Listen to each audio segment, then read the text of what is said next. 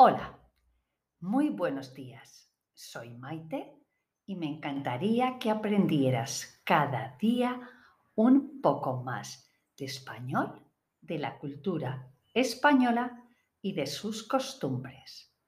Una manera sencilla de hacerlo es a través de este pequeño podcast.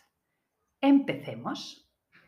En este podcast quiero hablaros un poco de un pajarito muy gracioso que se ve mucho en Valencia, el colirrojo.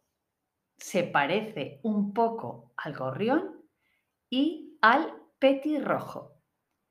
Es un pajarito que viene todas las mañanas después del desayuno a recoger las sobras de este.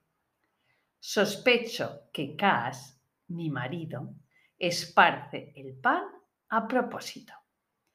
No se asusta en absoluto y vuela por todo el piso.